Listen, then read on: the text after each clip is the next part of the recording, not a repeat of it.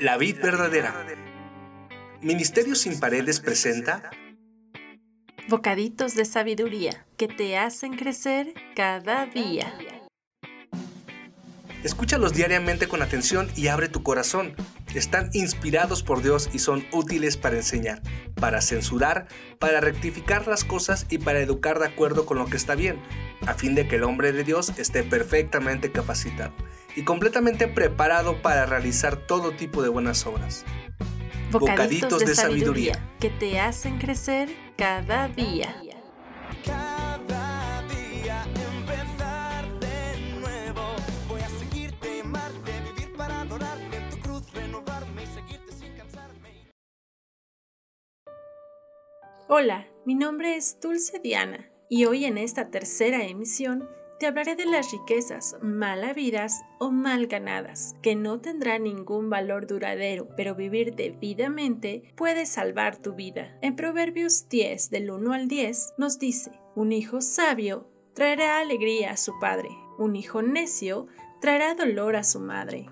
Las riquezas mal habidas no tienen ningún valor duradero, pero vivir debidamente puede salvar tu vida. El Señor no dejará que el justo pase hambre, pero se niega a satisfacer los antojos del perverso. Los perezosos pronto se empobrecen, los que se esfuerzan en su trabajo se hacen ricos. El joven sabio cosecha en el verano, pero el que se duerme durante la siega es una vergüenza. Los justos se llenan de bendiciones. Las palabras de los perversos encubren intenciones violentas. Tenemos buenos recuerdos de los justos, pero el nombre del perverso se pudre. El sabio con gusto recibe instrucción, pero el necio que habla hasta por los codos caerá de narices.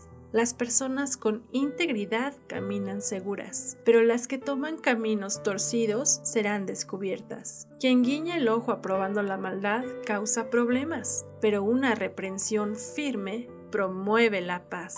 ¿Qué esperas de tu vida? Dios espera más de ti.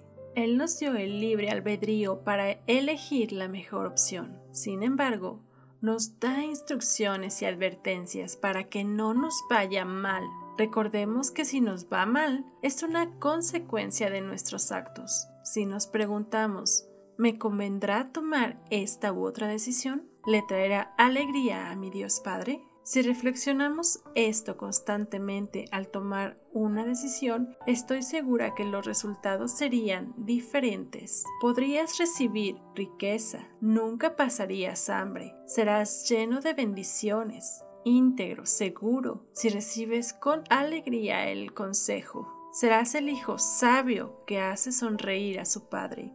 O bien prefieres ser el hijo necio que trae dolor y vergüenza, que va por caminos torcidos, apático y dormilón en tiempos de trabajo, problemático, imprudente, maldoso, necio y en pobreza? Recuerda que una corrección a tiempo trae paz. Los que ya son padres son el ejemplo a seguir de sus hijos. Recordemos que para guiar o educar a un hijo de principio será con el ejemplo, y así cuando corriges o das consejo tus palabras son escuchadas.